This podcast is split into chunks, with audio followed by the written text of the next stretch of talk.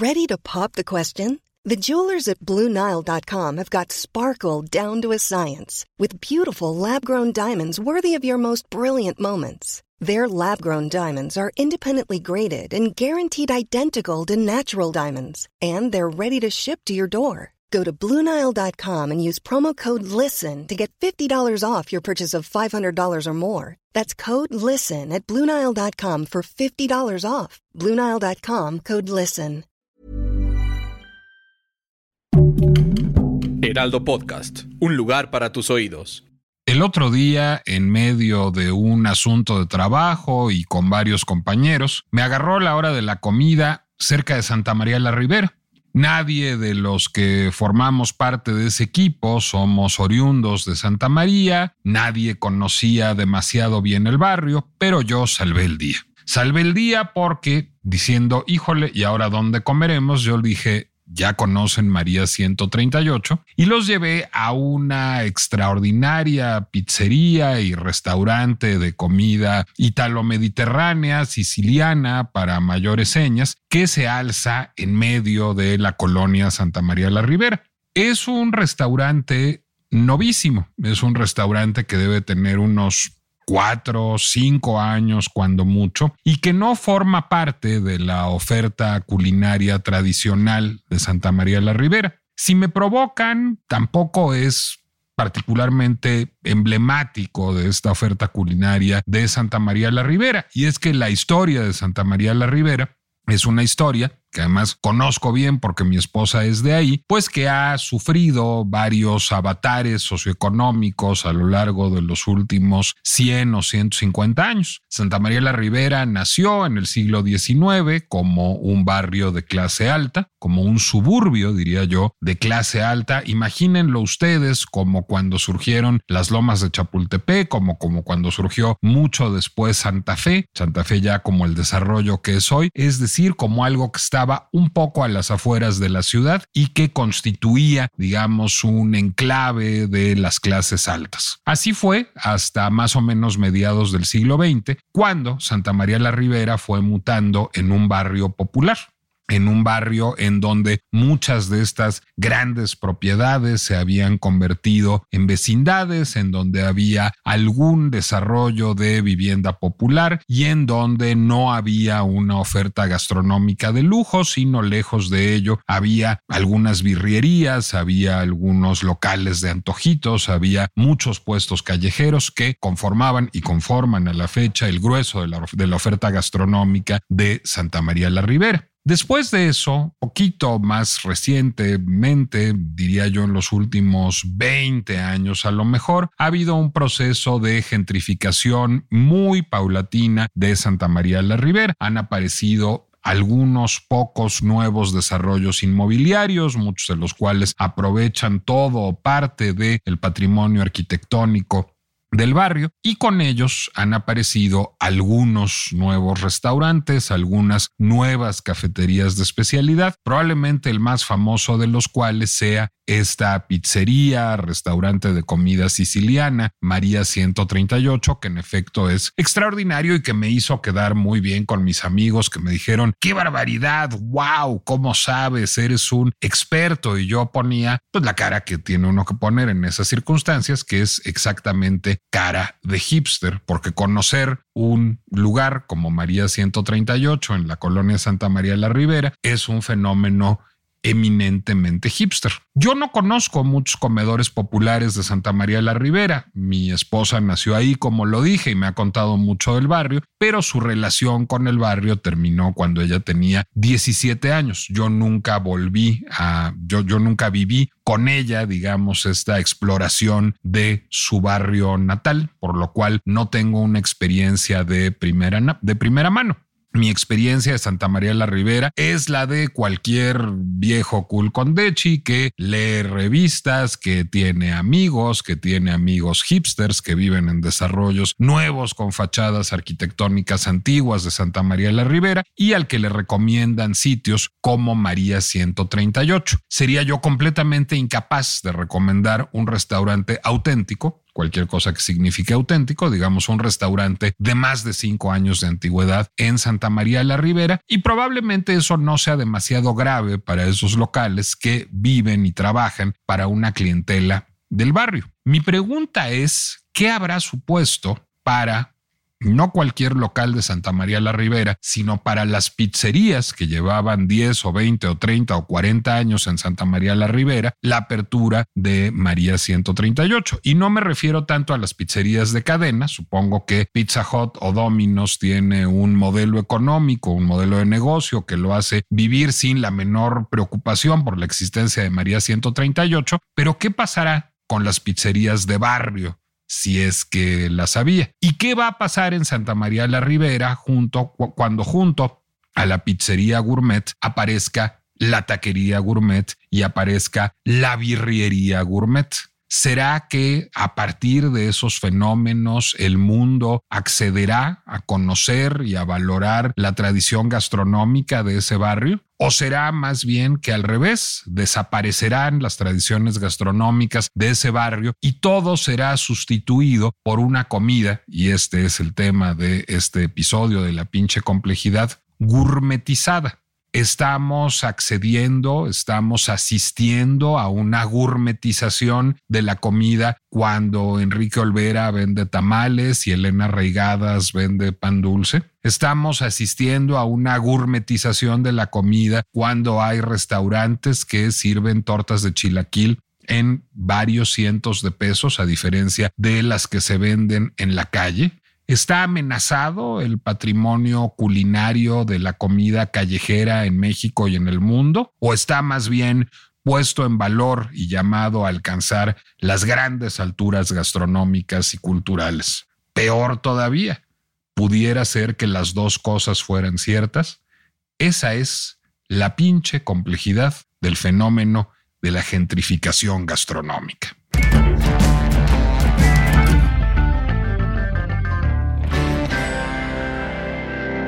Soy Nicolás Alvarado, me da mucho gusto darles la bienvenida a un episodio más de La pinche complejidad, el podcast de El Heraldo Podcast, en el que justamente buscamos abordar los fenómenos contemporáneos, los fenómenos a los que nos enfrentamos y hacerlos aún más complejos, buscar todas las aristas posibles para tratar de tener una mejor y una más estimulante comprensión de ellos. Y ahí va el tema de la gourmetización, de la gentrificación gastronómica, que pues ahora nos ocupa especialmente a partir, diré yo, de algunas lecturas. Eh, recientemente en Animal Gourmet, en esta edición gourmet en línea de Animal Político, el periodista gastronómico Francisco Rangel ha publicado un texto que de veras les recomiendo que se llama Gourmetización, el resultado de la gentrificación en la cultura alimentaria, que fue uno de los puntos de partida de este podcast, pero también pude leer hace poco a mi querido amigo Alonso Rubalcaba, un extraordinario crítico gastronómico en el periódico Reforma, en donde hablaba pues de cómo ya está un poco harto de lo macase y la comida de 2.800 pesos, las cuentas de 2.800 pesos, y tenía ganas de un arrocito y sus dificultades para procurarse el mentado arrocito. Y luego, eh, aquí uno de los compañeros del Heraldo Podcast, una de las compañeras, me pasó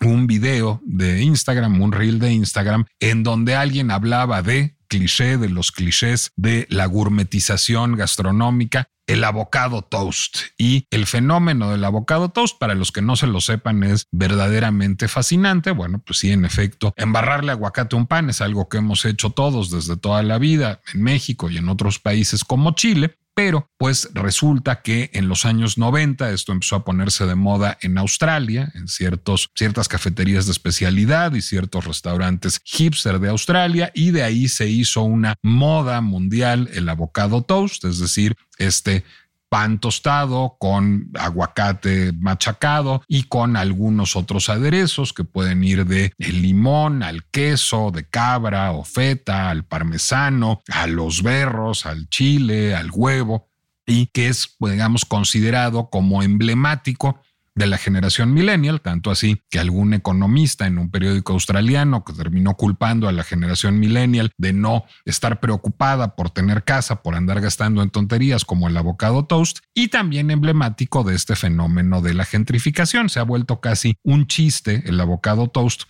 para, digamos, referirse a quienes llegan a gentrificar barrios y a quienes llegan, digamos, un poco de inventados a buscar tener un estilo de vida disque sano, disque auténtico, disque culturalmente complejo y sofisticado, pero que en realidad, bueno, pues son tan sujetos de la mercadotecnia como cualquier otra persona. Esta es la crítica que se hace constantemente al avocado toast, que además, bueno, pues es un producto alimentario que tiene un margen de utilidad verdaderamente muy grande el pan es barato, en México el aguacate es barato, entonces bueno, pues la, ganancia que tiene un local que sirva avocado toast es muy alta y el plato se ha vuelto alguna suerte de cliché de eh, este fenómeno de la gourmetización alimentaria o la gentrificación gastronómica. Y creo que lo vemos en todas partes. En efecto, yo creo que ya lo he dicho alguna vez aquí en este podcast. Yo vivo en la colonia Condesa. La colonia Condesa, como Santa María la Ribera, es una colonia que nació como un suburbio aristocrático, un poquito de manera un poco más reciente que Santa María la Ribera, en los años 20, 30 del siglo pasado, tiene más o menos 100 años. Después de eso,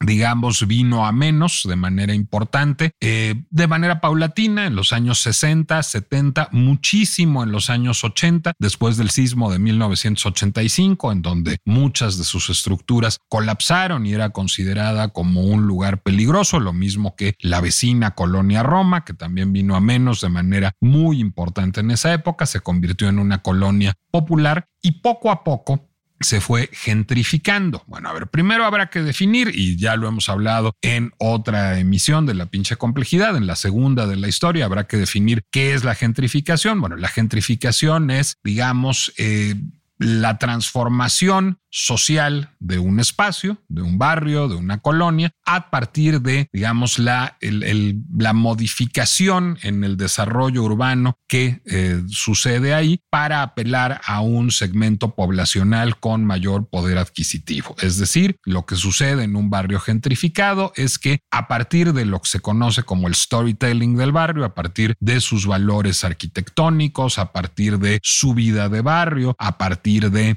sus referentes históricos, bueno, pues llega alguien, ese alguien puede ser un desarrollador inmobiliario, puede ser un funcionario público con capacidad de regulación o pueden ser algunos emprendedores, algunos pequeños y medianos empresarios y empieza a capitalizar de la manera más literal, es decir, empieza a mercantilizar ese patrimonio arquitectónico, histórico y social para apelar a un segmento poblacional con mayor poder adquisitivo. Esto redunda, bueno, digamos, es como el relato habitual de la gentrificación en un desplazamiento, es decir, las cosas se vuelven más caras y el que las cosas, los bienes, los servicios en ese barrio, las rentas se vuelvan más caros, desplaza a los pobladores originales, a los que ya no les alcanza para vivir ahí, pero que además culturalmente podrían ya no sentirse representados por lo que sucede en su barrio y hace que bueno, pues estos barrios se vuelvan barrios para gente rica, nada más. Hay casos muy sonados de esto, pues esto es lo que le sucede básicamente casi por completo a la isla de Manhattan, o cuando menos a los dos tercios de la isla de Manhattan. Yo diría que, digamos, de la calle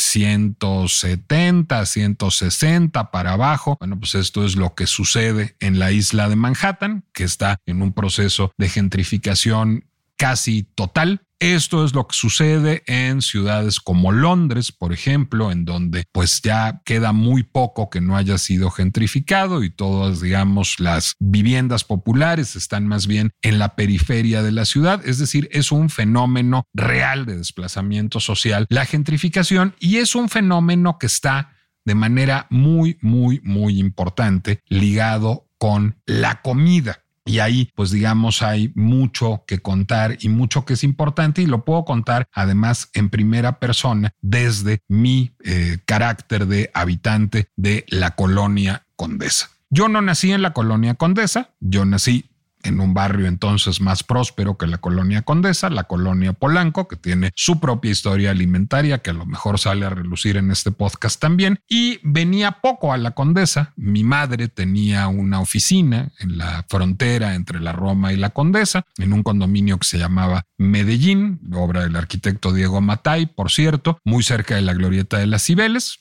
esa oficina se cayó con el temblor, eso disminuyó mis visitas a esta zona de la ciudad. Y a veces nos gustaba venir los domingos a un restaurante muy tradicional de la colonia Condesa que todavía sigue en pie, el CEP, a echarnos un sándwich de salami o de jamón serrano o de roast beef con queso gruyere en un pan extraordinario que siguen teniendo en el CEP, que es un lugar cuya historia se remonta, por cierto, a los años 60, a los muy tempranos años 60. Y no había mucha más razón para venir a la colonia Condesa, digamos como turistas que finalmente éramos, hasta que en los años 90, cuando yo era joven, cuando yo empezaba a salir sin mi familia por primera vez, abrieron dos restaurantes muy cerca del CEP, en la calle de Michoacán, La Gloria y La Garufa. El café, La Gloria y la Fonda Garufa. Estos eran restaurantes que buscaban de alguna manera emular el espíritu de el Soho eh, o el East Village neoyorquinos de aquella época, es decir, que buscaban posicionarse como lo que empezaba a ser una concepción hipster. Había vino barato, había cervezas artesanales, había buenas pastas, había una sopa de tomate particularmente afamada en el Café La Gloria. Había algunos cortes de carne no pretenciosos y no carísimos en la Fonda Garufa. Y había sobre todo un ambiente juvenil. Y había, digamos, eh, pues integrantes de la clase creativa, había actores, escritores, artistas visuales, músicos a los que se topaba uno en esos lugares, los veía uno y a uno que tenía en aquella época 15 o 20 o 25 años, le emocionaba toparse con esas figuras de vez en cuando en esos lugares. Yo diría que, y algún día alguien escribirá la gran historia de la colonia condesa, supongo que Elena Malet tendrá bien detectado el fenómeno, ya que ella fue la creadora del conde del corredor Roma Condesa durante mucho tiempo, pues yo diría que la gentrificación de la Condesa y el relanzamiento comercial de la Condesa obedece en gran medida a la gloria y a la garufa. Esos dos agentes fueron muy importantes en la reconcepción del barrio, como hoy estoy contando a María 138 como un agente muy importante en la reconcepción de este barrio. Y no crean que es una historia excepcional la que estoy contando en este momento. En muchas ciudades del mundo se han dado fenómenos similares, es decir, se han dado fenómenos en donde la eh, creación de una oferta gastronómica para un segmento de clase alta revive la vocación o transforma la vocación de un barrio histórico que ha venido a menos. Por ejemplo, yo no lo sabía, pero leyendo un libro que les recomiendo muchísimo para efectos de este podcast, que se llama A Recipe for Gentrification, una receta para la gentrificación, tiene como subtítulo Food, Power and Resistance in the City, Comida, Poder y Resistencia en la Ciudad es un libro editado por Alison Hope Alcon, Yuki Kato y Joshua Zvika y está editado por NYU Press, por la editorial de la Universidad de Nueva York. Bueno, este libro no está traducido en español, por eso no se los he recomendado en español, por desgracia, pero si leen inglés y les interesa el tema, de veras échenle un ojo. Uno de los casos que se exploran en este libro es el caso de Durham, en North Carolina, ciudad que a lo mejor ustedes nunca habían escuchado mencionar, aunque su nombre está implícito en el título de aquella famosa película beisbolera, Bull Durham, con Kevin Costner y Susan Sarandon, que a lo mejor los beisboleros que hayan vivido los años 80 sí la recordarán. Este libro explora lo que sucedió en Durham, que es una pequeña ciudad de Carolina del Norte, que entró en una crisis muy grande porque estaba abocada de manera muy importante al mercado del tabaco. Durham era el lugar en donde los granjeros de tabaco del eh, propio estado de Carolina del Norte y de estados vecinos llevaban sus cosechas de tabaco y había ya un gran mercado de tabaco en donde los grandes productores de cigarros, empresas como Philip Morris, como JT Reynolds, etcétera, llegaban a comprarles tabaco. Y pues cuando la gente empezó a dejar de fumar, la legislación se empezó a endurecer y el negocio del tabaco se empezó a hacer chiquito, pues Durham es una ciudad que entró en una crisis muy importante. Y a partir de eso tuvo que reconvertirse y se fue reconvirtiendo justamente a partir de una apuesta gastronómica, es decir, a partir de la proliferación de restaurantes, de cafeterías de especialidad, de food trucks, incluso que buscaban además rescatar esta herencia de la cocina sureña y que en el camino pues la transformaban de alguna manera importante. Hoy Durham es una ciudad pues en gran medida gentrificada, es una ciudad que ha perdido algo de su patrimonio histórico, lo ha rescatado también en desarrolladores, en, desarrollos inmobiliarios y es una ciudad que acusa todas las bondades y todas las maldades de la gentrificación. Es decir, es una ciudad que genera empleos, pero también es una ciudad que ha desplazado a sus habitantes de clases populares a la periferia que es un poco la historia de todo espacio gentrificado. Es también la historia de la colonia Condesa, en donde el precio por metro cuadrado, en donde las rentas son muy caras. Yo llegué a vivir aquí hace 20 años y pude hacerme de una casa con un crédito hipotecario. Es muy probable que a estas alturas del partido no me fuera posible comprar una casa en la colonia Condesa. ¿Por qué? Porque el precio por metro cuadrado no tiene nada que ver con lo que era hace 20 años. Yo tuve la fortuna de tener un salario que me permitía pagar este crédito hipotecario, tuve la fortuna de encontrar una institución crediticia que me dio un crédito a 20 años y vivo muy contento hipstereándole en la colonia Condesa, pero eso no necesariamente se verifica para alguien que hubiera llegado después de mí, porque el barrio es un barrio ya completa y absolutamente gentrificado y yo me declaro culpable o parcialmente responsable de ese fenómeno como uno de los tantos creativos que vive en este barrio. Tengo un vecino curador y crítico de arte, tuve durante muchos años un vecino dibujante e ilustrador, es decir, a una cuadra tengo otros vecinos, productores de tele, es decir, esas son las características, digamos, de un barrio que está en proceso de gentrificación. Ahora, ¿qué ha pasado con la alimentación en la colonia Condesa? ¿Cómo se ha transformado? El fenómeno no deja de ser interesante y no deja de ser desmitificador. Y déjenme ponerles algunos ejemplos. Bueno, el primero es si ustedes quieren comerse un sándwich de salami con queso gruyere en muy buen pan en el CEP, como lo hacía yo hace 40 años, es perfectamente posible. El CEP sigue abierto y sigue casi igualito a como era hace 40 años. Eh, no es un lugar particularmente exitoso, es decir, rara vez se ve lleno, pero ahí sigue lo mismo que el Shelha que es un restaurante yucateco de barrio tradicional que no vio transformada su oferta culinaria y cuyo espíritu, digamos, se ha ido hibridizando más que transformando. El Shelha es un lugar que es, pues digamos, muy frecuente para ciertas peñas literarias de signos muy Everyone knows therapy is great for solving problems, but getting therapy has its own problems too. Like finding the right therapist, fitting into their schedule, and of course, the cost. Well, BetterHelp can solve those problems. It's totally online and built around your schedule. It's surprisingly affordable too. Connect with a credentialed therapist by phone, video, or online chat, all from the comfort of your home. Visit betterhelp.com to learn more and save 10% on your first month. That's BetterHelp H E L P.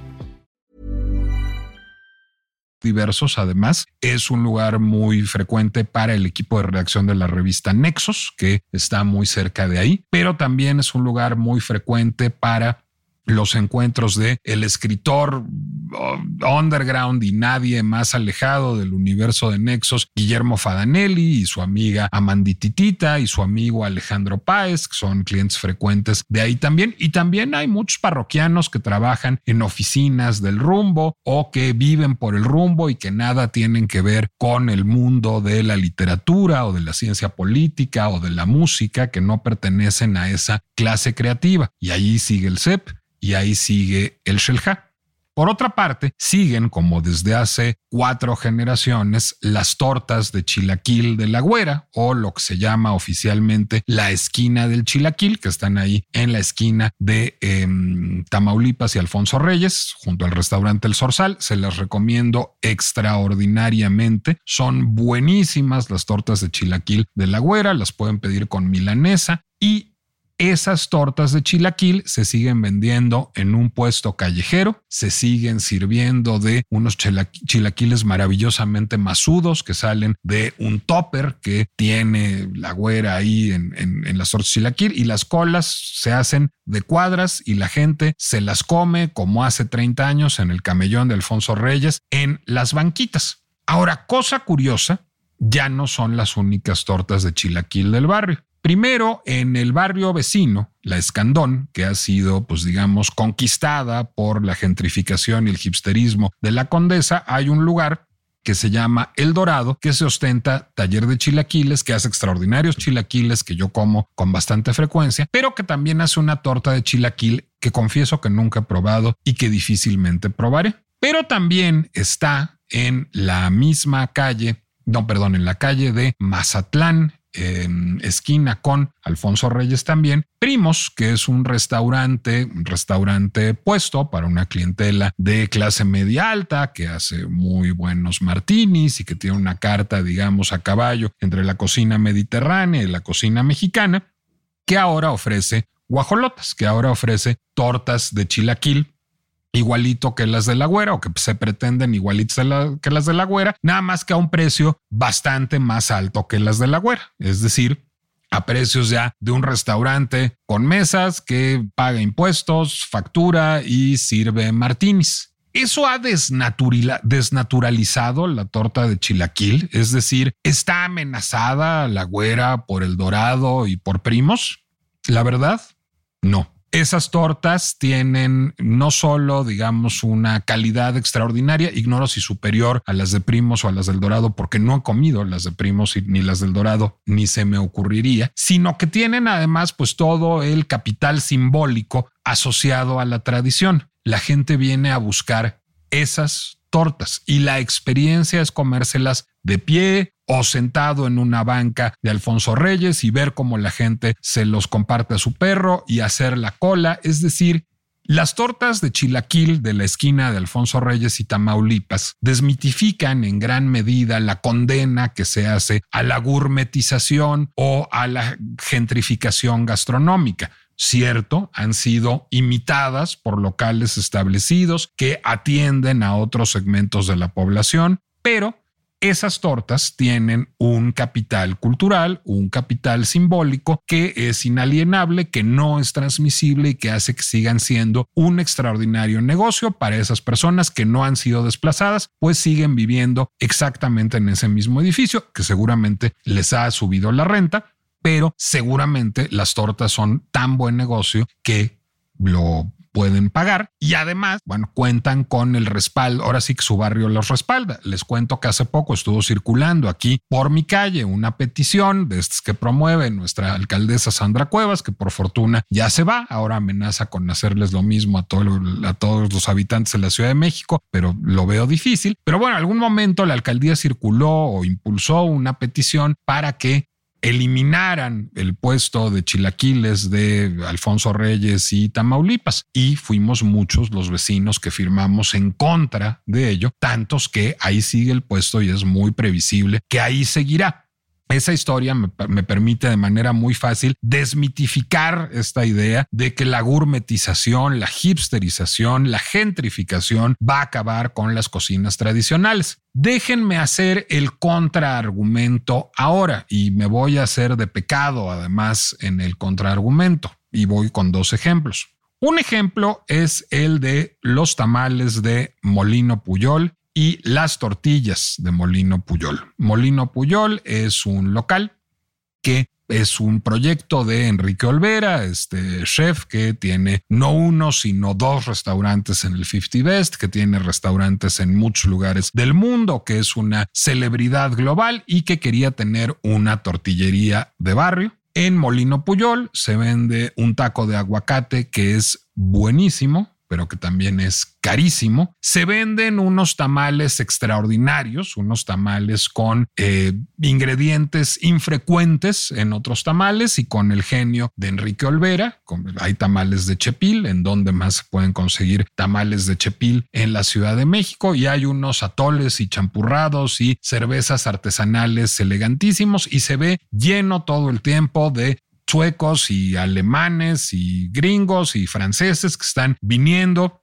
Este, a veces los, a veces se encuentra uno también ahí con ellos a Ana Elena Maleo, a Susan Crowley o alguien que está trayendo grupos de eh, extranjeros a conocer las mieles de la bohemia chilanga y bueno, pues les va muy bien y confieso que yo compro con enorme frecuencia tamales de Enrique Olvera en Molino Puyol y confieso que hace muchísimos años que no voy a la Flor de Lis, que es donde yo compraba los tamales antes y que eran los tamales de barrio de toda la vida. Ahora, la Flor de Lis creció, tiene sucursales en toda la ciudad y yo ya no compro tamales en la Flor de Lis, pero mi madre, que no tiene un molino Puyol cerca, sigue comprando tamales en la Flor de Lis de Polanco porque son los tamales de toda la vida amenaza Molino Puyol a la Flor de Lis y su modelo de negocio o trabaja para otro segmento de la población, trabaja para un público mayor.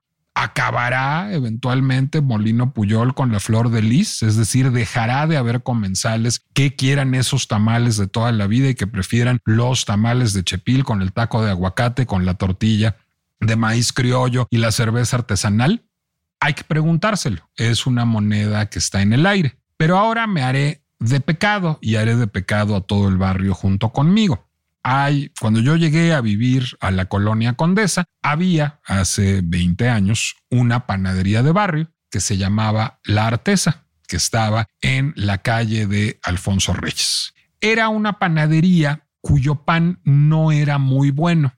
Era pan tradicional, del de la panadería de toda la vida, el que fue uno desde niño, pero la verdad, pues el talento de los panaderos no era mucho. Tampoco éramos grandes consumidores de pan dulce en mi casa, entonces íbamos poco. En algún momento, eh, panaderos de una generación más joven compraron la artesa, le dieron una pequeña remodelación, metieron ciertas innovaciones, ahora venden huevo orgánico, Venden café, punta del cielo, si no me equivoco, hacen sandwichitos en la mañana, pero siguen haciendo pan tradicional, siguen haciendo conchas y polvorones y chilindrinas y bolillos y teleras. Es la oferta panadera de toda la vida. Es un poquito más caro de lo que era la artesa cuando yo llegué a la colonia Condesa y nos, nos volvimos clientes más o menos asiduos de la artesa hasta que abrió Saint, hasta que en la esquina de Benjamín Hill y Tamaulipas, muy cerca de donde vivo yo, abrió una panadería con un concepto pues, de plena gourmetización del pan. Es decir, es una panadería que hace Queen Amans bretones, que hace unos chocolatines elegantísimos, pero los que además llama pain au chocolat, que hace pan de masa madre, que hace eh, daneses de unas berries que se ven casi como si estuvieran recién cortadas en Jalisco, si no es que en un bosque austriaco y hubieran llegado la noche anterior. Es decir, es una panadería gourmet y es bastante cara. Pero confieso que últimamente compramos más pan en Saint que la Artesa, que de por sí ya era una panadería hipsterizada. Es decir, que en ese caso, en ese comportamiento, sí se está verificando la idea de que hay una gourmetización de la comida, una gentrificación de la comida que está haciendo que, al menos en este barrio, se pierdan ciertas maneras de ser tradicionales. Me hago cargo, y no crean que la culpa no es poca, que si yo sigo comprándole a Saint y no a la artesa, lo que va a suceder es que muy pronto en mi barrio no va a haber en dónde comprar un polvorón, un bolillo y una telera. Y eso debería, digamos, llamarme a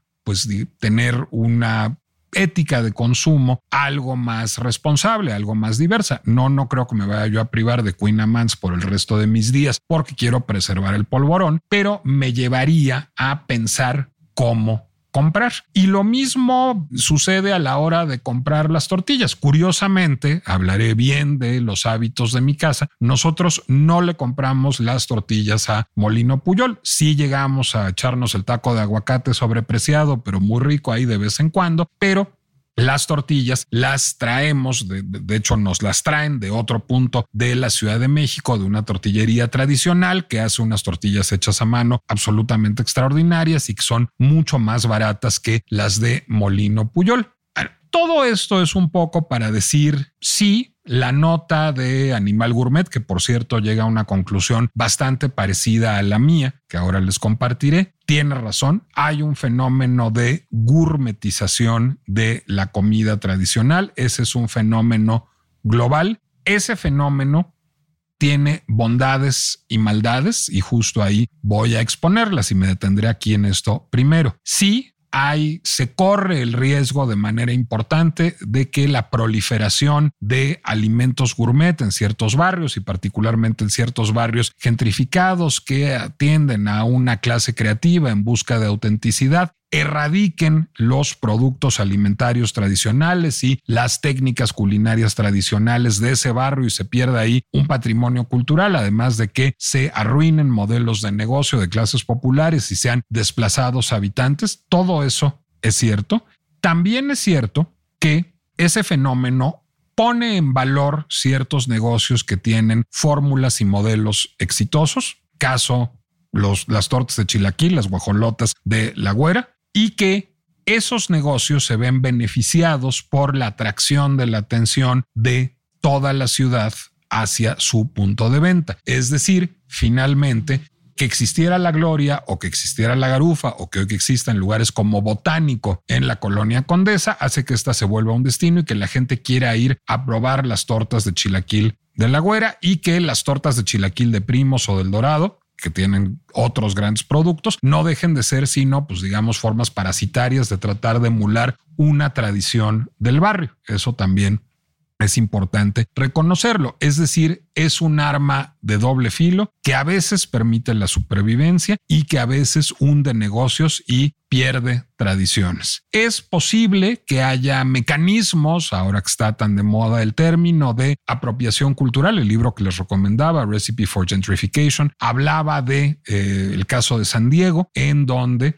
Ahora, en una zona de San Diego que es conocida como Barrio Logan, han proliferado lugares hipsterizados que toman las recetas tradicionales de los tacos de la comunidad chicana de San Diego y en un entorno casi escenográfico en donde el mostrador es un coche lowrider, los venden a precio de oro para un em, público, digamos, ajeno al barrio, a precios que la gente del barrio mismo no puede pagar. Sí, todo eso es cierto. Ahí hay un fenómeno de, digamos, secuestro y mercantilización de saberes y sabores tradicionales, pero también es cierto que ahí hay un fenómeno de generación de empleos, por una parte, de recuperación de esos saberes y sabores, por otra parte, y finalmente hay un fenómeno de pues digamos, incorporación dinámica de recetas tradicionales al vocabulario culinario tradicional. Y justamente pues esto nos, nos lleva a otro tema. La única manera de que un plato, de que un ingrediente, de que una cocina sigan vivos es que estén en circulación, es que la gente, y cuando me refiero a la gente me refiero a toda la gente, me refiero a los grandes chefs y me refiero a las cocineras tradicionales y me refiero a las marchantas y me refiero a eh, los restaurantes de cadena y a la gente que cocina en su casa, los incorpore los haga propios, juegue con ellos, los transforme, es decir, les dé circulación cultural. Un plato que está preservado en un solo restaurante, en un solo pueblo, en un solo local, en un solo puesto, como si fuera un museo, es un plato que tenderá a morirse, es un plato que ya no estará disponible para nadie, rico o pobre, en ningún momento de la vida y que perderemos como patrimonio cultural si queremos mantener en un capelo. Y eso también es algo que debemos pensar de manera muy importante. ¿Qué queda entonces? Es decir, ¿en dónde está la solución al problema de la gourmetización? ¿Cómo hacemos para que sigan existiendo las tortas de chilaquil de la güera y todas sus versiones en todo el país, como ustedes la imaginen, y al mismo tiempo sigan experimentando los cocineros con esas técnicas y esos ingredientes y esos métodos tradicionales y para que no queden esclerotizados y pauperizados los negocios de comida tradicional, pero no pierdan su esencia y no sean absorbidos por el gran capital. Bueno, yo creo que hay dos estrategias. Bueno, primero creo que no hay soluciones mágicas para nada y que todo va a suceder siempre al mismo tiempo. Es decir, yo creo que de todas maneras se van a ver desplazados algunos y se van a perder algunos sabores y saberes y de todas maneras habrá negocios que lograrán resistir y vocabularios culinarios que lograrán resistir. Pero podemos hacer desde dos ámbitos, me parece, o desde tres ámbitos de manera importante, cosas para que eso sea distinto.